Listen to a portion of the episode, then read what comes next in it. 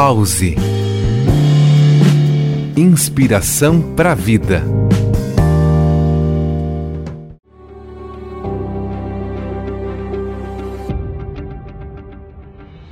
Olá, ouvintes do programa Pause.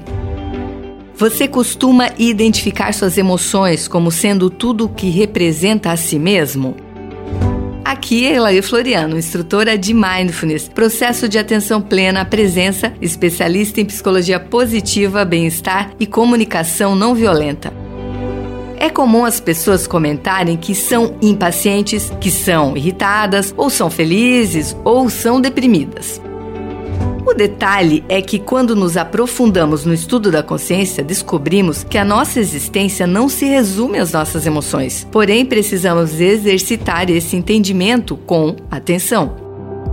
Com as práticas meditativas, ficamos cada vez mais conscientes de que as emoções são algo que sentimos, mas não são o que somos. Ou seja, as emoções podem ser algo empírico, o que sinto, mas não algo existencial, o que eu sou.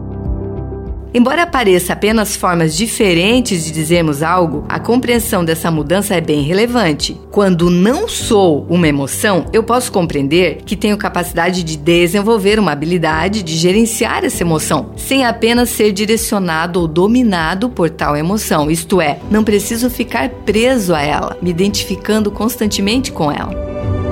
É possível então sentir uma dor muscular após um exercício e sentir uma emoção como raiva após uma situação frustrante. Ambas são experiência, com aspecto passageiro. Nas tradições meditativas, as emoções e pensamentos podem ser observados como nuvens que passam, algumas pequenas leves, algumas pesadas e carregando tempestades, enquanto a consciência, que está no papel de observador, não precisa se identificar com uma nuvem nem outra, apenas deixar que passem. Por isso, as práticas de atenção e consciência são tão importantes para o autocontrole e gerenciamento emocional. Pause. Inspiração para a vida.